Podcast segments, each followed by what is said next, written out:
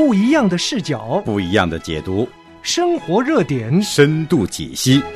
欢迎您收听周末节目《深度饭桌派》。法无定法，上有政策。那个大自然足够大。Hello，大家好，欢迎来到深度饭桌派，这里是饭桌上的热点派。你好，阳光。你好，Helen，听众朋友好。嗯，今天我们要讨论一个热点。其实说热点，它也不是特别热啊、呃，不是特别热的意思，就是说它没有上热搜，也不在头几条。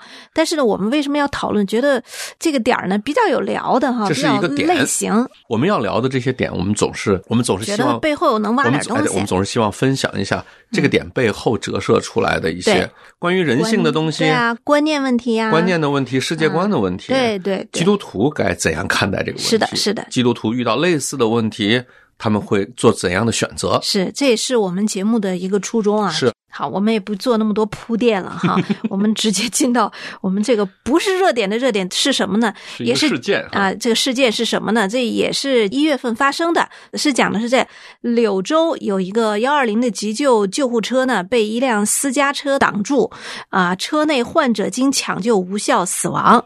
就是说，这个私家车挡在了这个救生通道上，哎，对，应急通道上应急通道上啊，消防通道都可以叫一叫生命通道。事情是怎么回事呢？就是说，大概是在一月七号的时候，在柳州一个小区啊，有一户人家打了急救电话幺二零，因为他们家啊有个病人就突发心脏病啊，准备叫救护车。结果救护车来到这个小区进来以后，带上了病人往外走的时候，突然发现，哎，原来就是那救护车通道。我们通常说叫救护车通道吧，嗯哈，它现在比较有一个好听的名叫生命通道啊，也叫消防通道，其实叫哎，被一一辆私家车恰恰的就堵在那儿，而且呢，这个私家车车子上既没人，然后也没有留电话，然后也也不知道是谁的。小区保安说，这个车甚至都不是这个小区的。那这个救护车就在那儿等啊，大家就着急啊，而且从一些相片上可以看见，救护车上面的医护人员还在做心肺这个复苏呢，就一直在紧急抢救呢。可是下面这个车就开不了，就耽误了最宝贵的最宝贵的抢对救时间。大概十分钟啊，最后还是没找到这个私家车的主人。那那救护车就从旁边的那个花坛上就是蹭过去了啊，还来到了医院，但最后呢，医院给出的结果还是来晚了，来晚了病人已经死亡。啊就是这样的一件事情。那这件事情呢，我们就拿出来讨论一下。我觉得这件事有点意思，就是我认为哈，很多事情是可以讨论的。一讨论，关注度有了，讨论度大了，可能对人们是有影响的，对背后的观念啊什么。那这件事情，人们关注的是什么？就关注这个私家车占用了生命通道。呃，我我们先不说啊，这个病人死就是因为他占了私家通道，这个救护车没来得及。呃，现象上是这，我们不做这个法理分析和医学分析，但是我们就从现象来看，我我搜了一下，就就是看了这个新闻以后，我就满网搜了一下什么呢？就搜了一下不要占消防通道，就这这几个字，我就发现哇，好多就是国家发的文，好像大概从二零一六年就开始发文，就网上就很多什么网易呀、三联呐、还有这个搜狐啊，哈，就发特别多新闻，就讲的是啊、那个省这个市的消防部门不断的发文。提醒大家不能占用紧急通道，嗯，消防通道，嗯。啊，还有也用作生命通道，对。哎，配着图哈。对，我发现这件事情其实是一个，或者这样讲，在消防部门也好，或在国家哈，是大力在宣传，就是不要做这样的事，这是一个规定，就是消防通道或者叫生命紧急通道是不能被堵塞的。然后我再一搜，我就发现，因为消防通道被堵塞造成的这种呃悲剧灾害。还不说悲剧，就有些可能没死人，但是灾害哈是有的，也还挺多的。呃，我看到二零一八年的一个文章啊，说百分之八十一点七的受访者称身边存在消防通道被堵的情况。嗯嗯嗯，你看这个百分之八十一点七的受访者，嗯他自己就知道，在他身边就出现过这个状况，嗯啊，所以我们就拿这件事情来讨论一下，就是为什么有人会无视这样的一个规定？看到说消防通通道或者叫生命通道是不可以停车的，不能要不要堵塞，这是一个规定吧？哈，它暂时还没有上升到法律的层面，它是一个规定。但是为什么就是有人愿意去忽视这样的一个规定？因为就是方便啊。因为方便，嗯，就是你这句话，这句话就带给我一个思考哈，就是说，那么规定到底是为了方便人，还是为了保护人？就是一些规定，嗯这是第一个哈。第二个，我我们常常有时候会听到一句话，就说规矩嘛，就是用来打破的，那是不是规则就是用来打破的？嗯嗯啊，这是一个我我在想的问题。嗯第三个问题就是，为什么我们不爱守规定，或者是叫我们不喜欢遵守规则？嗯，我觉得我们先从现象上来分析吧。呃，刚才海伦提到的这些规定，我相信它都是为了更加的秩序。嗯不管是抢抢救人呢，还是消防疏散呢，嗯它是为了一个秩序。为什么要秩序呢？呃，有秩序以后呢，你就可以按照轻重缓急嗯来做各种安排。你比如说所谓的生命通道，那是不管他忙的时候还闲的时候，都应该空出来的。嗯因为一旦那个东西被堵的话，就意味着有人的生命可能是受到威胁的。嗯。生命是无价的嘛，嗯嗯。所以这就变成了一个非常重要的这样的一个通道了。嗯。呃，其实这两年新闻我们也没少看哈，就是高速公路一堵车，应急车道塞满车，嗯。那么真正前面有一个心脏病人，或者是出现一个什么情况的时候，后面的消防车开都开不上，开不开不过去，嗯。所以就也导致一些悲剧的发生。嗯。所以我觉得从规条本身来说呢，它维持一个正常运行的秩序，嗯是这个规条产生的原因，不就是确保一个秩序嘛？啊，那么这个秩序很重要哈，这个嗯有了这个秩序，每个人的这个安全啊，就得到一个基本的保障。嗯，或者这样讲哈，我我我要插一句哈，嗯我听到你是说规条规则哈，我们都把它统称规则吧哈，嗯嗯就这一些。其实，在世界上几乎所有的地方，人都是被各式各样的规则网络所。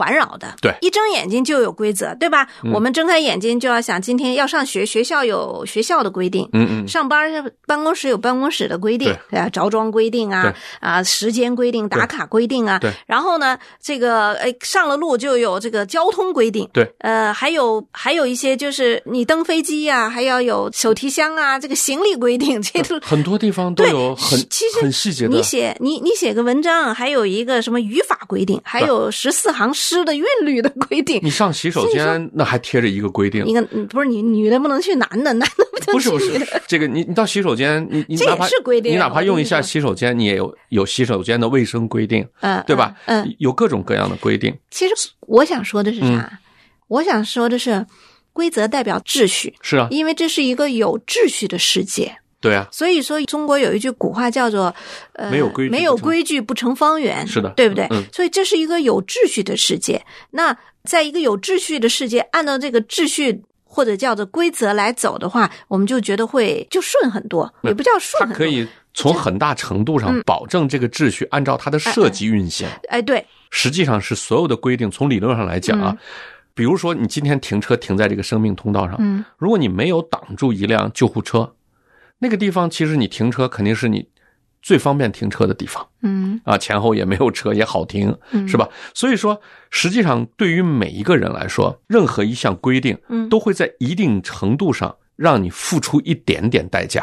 即使是你在洗手间用完这个水池，把上面的这个水渍擦一下，这你是也也是要付出一定代价的。就是每个人可能都要付出一个小小的代价，但它保证的是整个系统更有效的运行。嗯嗯，因为这是一个有序的世界嘛，有序就代表有一定的规律和规则。那么这个规则被打破的原因，就是因为有些人不想付这个小小的代价，嗯或者他认为他这次不付这个小小的代价，也不至于酿成一个非常大的结果。比如说，我可能在这儿停车。已经停了五次了，嗯嗯。一次也没挡住任何车啊对。我可能五分钟下来就走了，我五分钟就走了，就是说，他可能认为不不至于怎样，但是你刚才问我说，为什么这个车会停在那儿呢？你看到的是他今天晚上把车停在这儿，违背了这样的一个规条。嗯实际上就如你说的，他从睁开眼，他就面临着很多的规条。嗯对于有些人来说，他遵守所有的规条，他尊重所有的规条；但是对于有些人来说，他就抱着一个规条就是用来突破的这样的一个下意下意识，就他认为违背所有的规条都是一种特权，违背所有的规条都是一种福利，只要你违背了。并没有被惩罚，这对你来说你就沾光了，真的是有这样的一个我想从更高一点的讲哈，就是刚刚我们说规则无所不在，嗯啊，就是处处都有，这是这是第一点我想论述的。第二点，我觉得只要涉及到两个人就有规则，就人类社会，当你组成社群的时候，当有两个人以上的时候，它就有一些规矩，它是立界限、立边界。立行为规范的一个必需品，它是一个必须的东西了。所以，我们看到人类社会慢慢发展到，就是有呃有习俗，然后有文化，慢慢的，你看哈，呃，这个习惯法最后演化成今天的法律。那大一点说，就是规则是涵盖法律里面的。我们说一个大的规则，就是人类社会只要有社群存在，它就有界限的，是有规矩的，是有约束的。或者这样讲，他需要有约束，因为每个人需要界定自己的权利和义务。嗯啊，当你要就你和别人在界定你的权利和别人的权利，还有别人的义务和我的义务的时候，就产生了边界感。嗯啊，那法律呢？对，法律更多的是你在行为上造成伤害了，在嗯实质的结果里面有伤害了，那我们诉诸法律。但是，一般维持这个社会。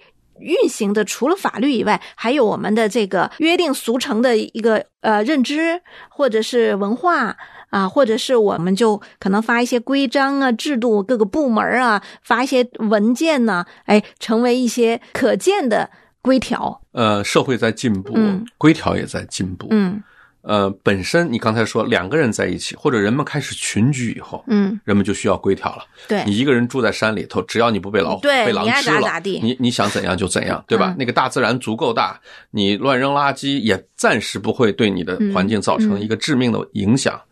但是人们都住在一起了，很多规定是因为人们在一起生活之后，嗯人们约定俗成的一些东西。嗯。比如说，中世纪在欧洲的黑死病嗯。导致了大量的人的死亡，对，但是也促进了人从城邦里搬出去，嗯。搬到城外，甚至促进了上下水的建设。嗯。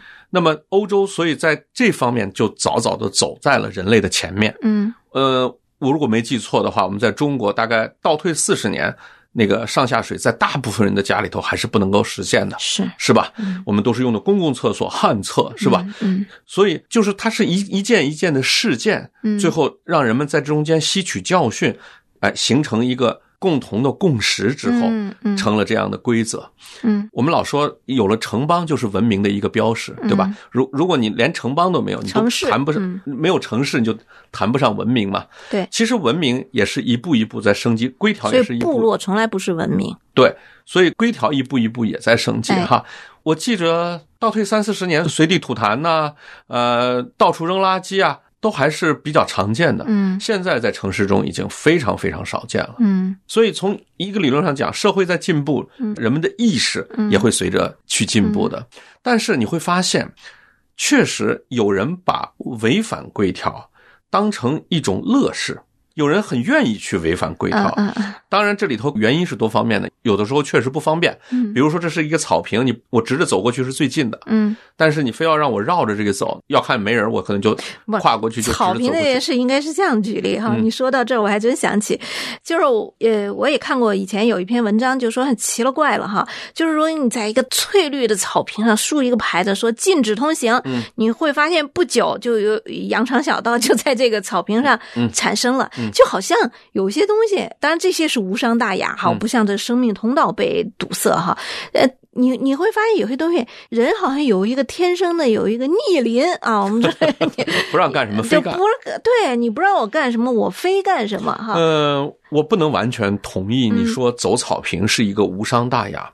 我认为在一个社会里哈，嗯如果所有的规条都不被人接受，嗯。大量的规条不被人接受，人们大大的无视这些规条的时候，那个生命通道上永远会放着车。嗯，所以你除非呢嗯，在那有一个人站岗，或者是做一个摄像头严厉的处罚，嗯。我们很有这种感触啊。嗯。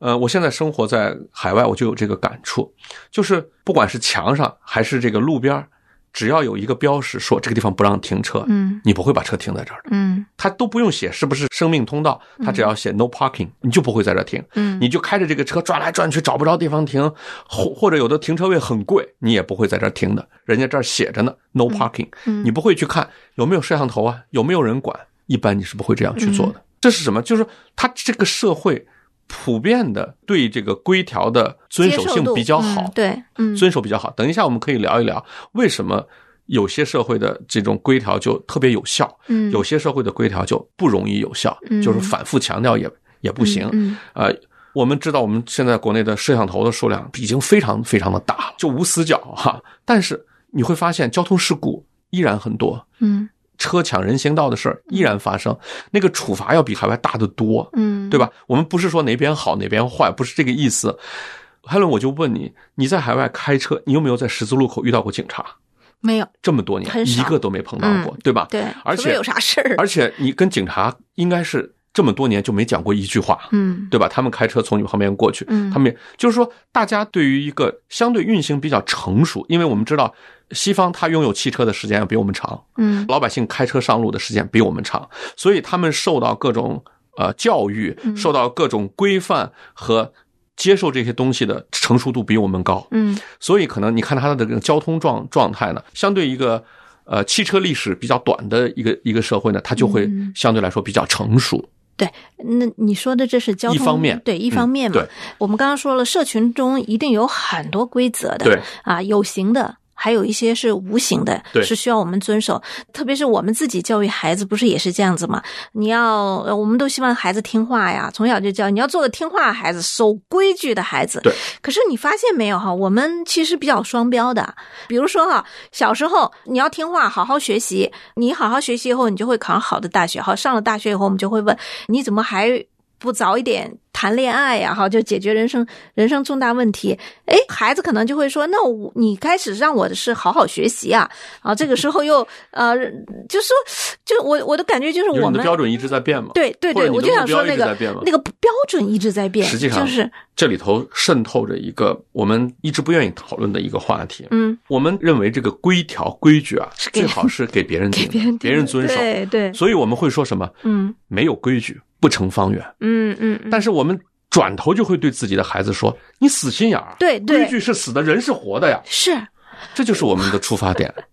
其实我我觉得我之前还没这个感受，我觉得我是一个挺守守规矩的。可是后面我出来哈，到了国外我就发现哈，就对我第一个比较触动的就是过马路这件事儿，因为就是我这种比较守规矩的人，我们知道在国内我们过马路真的叫横穿惯了，我们不是看有没有灯，我们是看有看有没有车。对对 对，我们基基本上按着车不敢撞人这种。这种法子在这想的，就是走近道。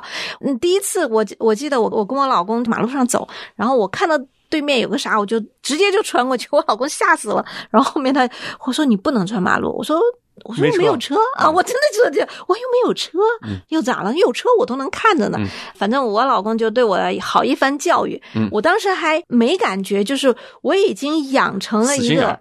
不，我当时的没感觉是，我没感觉我已经养成了一个随时愿意打破规矩的一个人。其实我自己给自己的定义和人设哈，我们就是我是一个守规矩的人。但是我发现，就我这守规矩人，我在某些方面，我就是我会无视我不守规矩的那一面，是他会带到我的生命的方方面面去。我们知道，就是目前国内的这个交通法规也都非常的严格了，嗯人们的素质也都有了很大的提升啊。他们呃也不至于像海伦这样刚来的时候这样去横穿马路。我相信这个可能跟对孩子从小的教育它是有关系的。既然说到这个闯红灯这个事儿哈、嗯我觉得不妨从另外一个角度啊，曾经我们讨论过这样一个问题，就是说你在一个晚上没有摄像头的情况下，然后你开着一个车过一个十字路口，嗯视线非常好，就是左右你都可以看足够长的距离，没有车，这时候是红灯，嗯你过还是不过？我们说从个人效率的角度上来讲，是应该穿过去。如果我们把道德、把守规矩放到一边，嗯只是从个人效率角度来讲，但是这个穿过去会给你带来一个什么不好呢？就是你这一次你是左右看了看，你就穿过去了，下次你再看一看，你就觉得，哎，这个车灯虽然有，但是离我还远着呢。嗯你又穿过去了，你越穿越穿，最后红绿灯对你就不起作用了，嗯你就用你的认知来判断左右有没有车了。嗯总有一天你有判断不准的时候，嗯或者你很侥幸，你这一辈子都判断的很准，但是你能保证别人也判断这么准吗？嗯总有一次你正常行驶的时候，一个和你有同样意识的人，他判断错了，于是你就和他撞在一起了。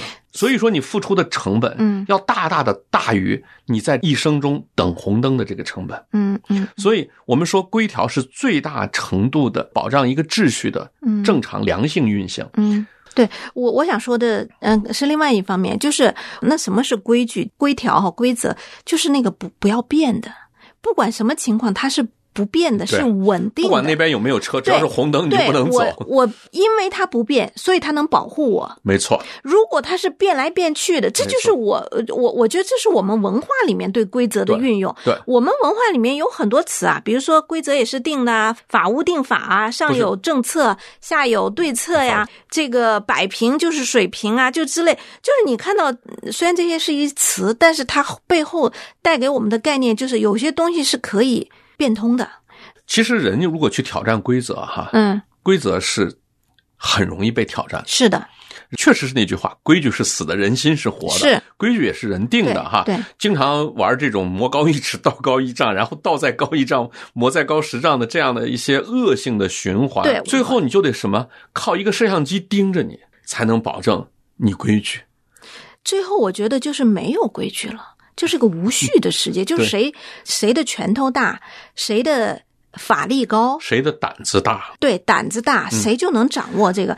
但是总是人外有人，天外有天。关键是这个胆子大的人，往往不是他自己承受这个恶果，是让其他人承受了这个恶果。你竟然敢把一个车停在生命通道上，最后让那个抢救的人得不到一个抢救的时间。当然，这件事情我们想，这个呃相关部门他正在做调查，我相信他后续肯定会有一些处罚啊这些，这个我们不知道。我觉得是，也不说生命啊，就是这个生命通道的设置，因为这辆车的存在，之前所有在这儿没停车的人，嗯他们做出的努力都白费了，在这一次没有把这个人抢救了。嗯，理解我的意思吗？对，我知道。我想说的是，这个人他无视了这个规则，可能别人遵守了规则，好像单单这件事上表达出就刚才你说。但是我想说，每一个人都有自己想无视规则的那一面。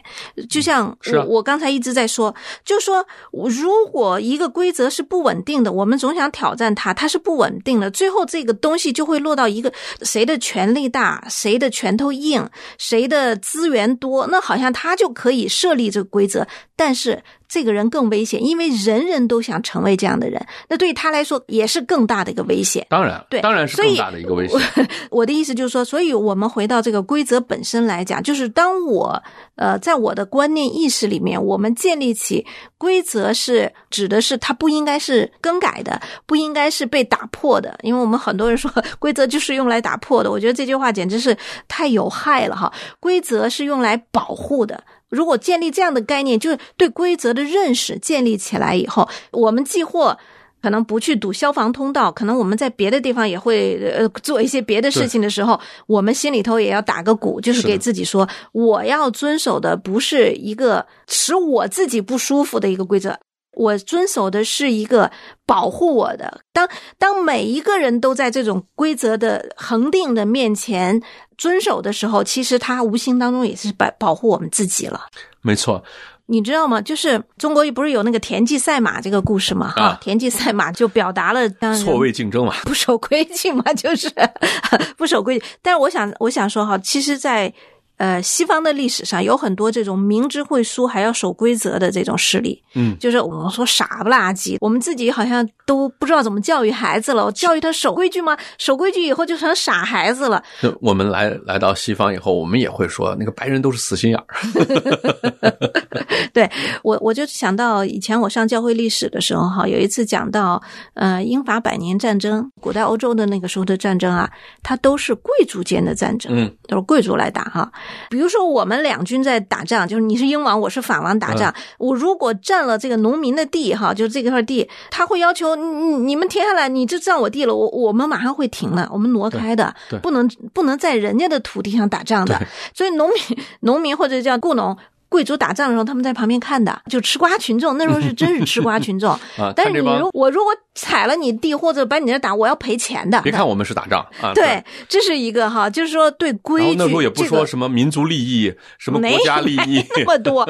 对，那个时候没国家呢。其实你刚才说的这个呃所谓的领主、封臣和领地里面，嗯，透着一个东西的，嗯就是契约。对我们后面会讲。对呃我还给你举个例子，就是严格的遵守规矩的明知会输，他都还是要遵守规矩。就是在一七四五年，在奥地利王位继承战的一一个战役中，也是英法两军对垒啊，这是十八世纪了哈。嗯呃，我们知道那个那个时候的战争就是大家列队，然后互相开枪。这个时候呢，这个英国禁卫步兵第一团的指挥官叫查尔斯·海伊男爵，明知道敌方第一波火力是最密集、最致命的，但他仍然依据绅士不开第一枪的原则，走出队列，向法军指挥官脱帽致敬，请求对方先射击。一枪打死，那个法国指挥官感到被冒犯啊，说我们也从不先开火，这俩就彼此谦让。打了。没有，没没有，他就在这谦让。这时候法军阵营有人先开了一枪，结果就一轮射击下来，英军五十名军官和八百六十四名士兵当场阵亡。嗯，法军是大胜了。你看他这就死心眼儿吧？让我们看你这死心眼儿，你遵守什么绅士不开第一枪？实际上，我人家是觉得啊个男爵。在这些东西的教导上，我们小时候受的教育啊是非常撕裂的。嗯你刚才讲这故事啊，我就想起来小时候学的两篇课文，嗯一篇课文讲什么呢？讲阿凡提和八一老爷。嗯那个阿凡提靠破坏各种规矩。撒各种谎，把把八一老爷快玩死了，就是各种文字游戏，快把八一老爷给骗死了，对吧？这个是在其实在教我们脱离诚信，在教我们钻规则的空子。对，但是你还记得另外一篇歌文吗？就是列宁同志要进东宫，他自己没带通行证，嗯被那个卫兵给拦住了。嗯然后卫兵问他要通行证，他说：“哎呦，对不起，我忘带了，我是列宁，对不起，列宁同志，你必须有通行证你才能进去。嗯啊，这个也是教我们 守规矩。死心眼儿。对，所以我们小时候受到的一些教育，可能是呃在规矩面前，呃，我们到底该。秉持一个怎样的一个心态，其实是不清晰的。是不清晰的，嗯。因为我们的文化最底层的逻辑是实用主义，对，就是看结果结果，嗯。对结果论。第一看结果，第二看站队，这就是差序格局嘛。对，是嗯是我们这一班的，什么都行，。所以规是矩是变来变去的啊，就是特别你在说差序格局的时候，之前我们不是讲过一差序格局？差序格局就是熟人社会嘛，差序格局就是以关系作为评判的第一标准，而不以对错或者正义与非正义作为评判的最最重要的标准。对，它没有一个高于我自身判断之外的一个客观的一个标准，这是最可怕的对，。其实差序格局的这样的一个社会形态，嗯我相信在世界的任何一个民族、任何一个国家都有它的影子。都曾有过。对就是在我们古代的中国传统时代的时候哈，我们大多数人生活在小规模的这个社群当中，接触的都是熟人，就是差序格局。我们人和人的相处更多的依靠这种传统习俗啊，还有这种礼法家规啊这些来维系啊，甚至因为熟人社会嘛，所以为你背书的是你你自己的品德。但是进到现代社会，比如说透过贸易啊，透过资本的运作呀、我们突然发现，我们面对的不是熟人社会了我们要面对更多的陌生人社社会。这时候，对一个陌生人去进行他的背景调查，这些这成本太大，也不可能。嗯，只是能够默认你会按照这个规矩来。对，所以在现代社会里，实际上真正调节人和人之间关系的是那个契约。详细的情况我们下一集再聊。好的，那我们深度饭桌派，咱周周见，咱下次见喽，再见。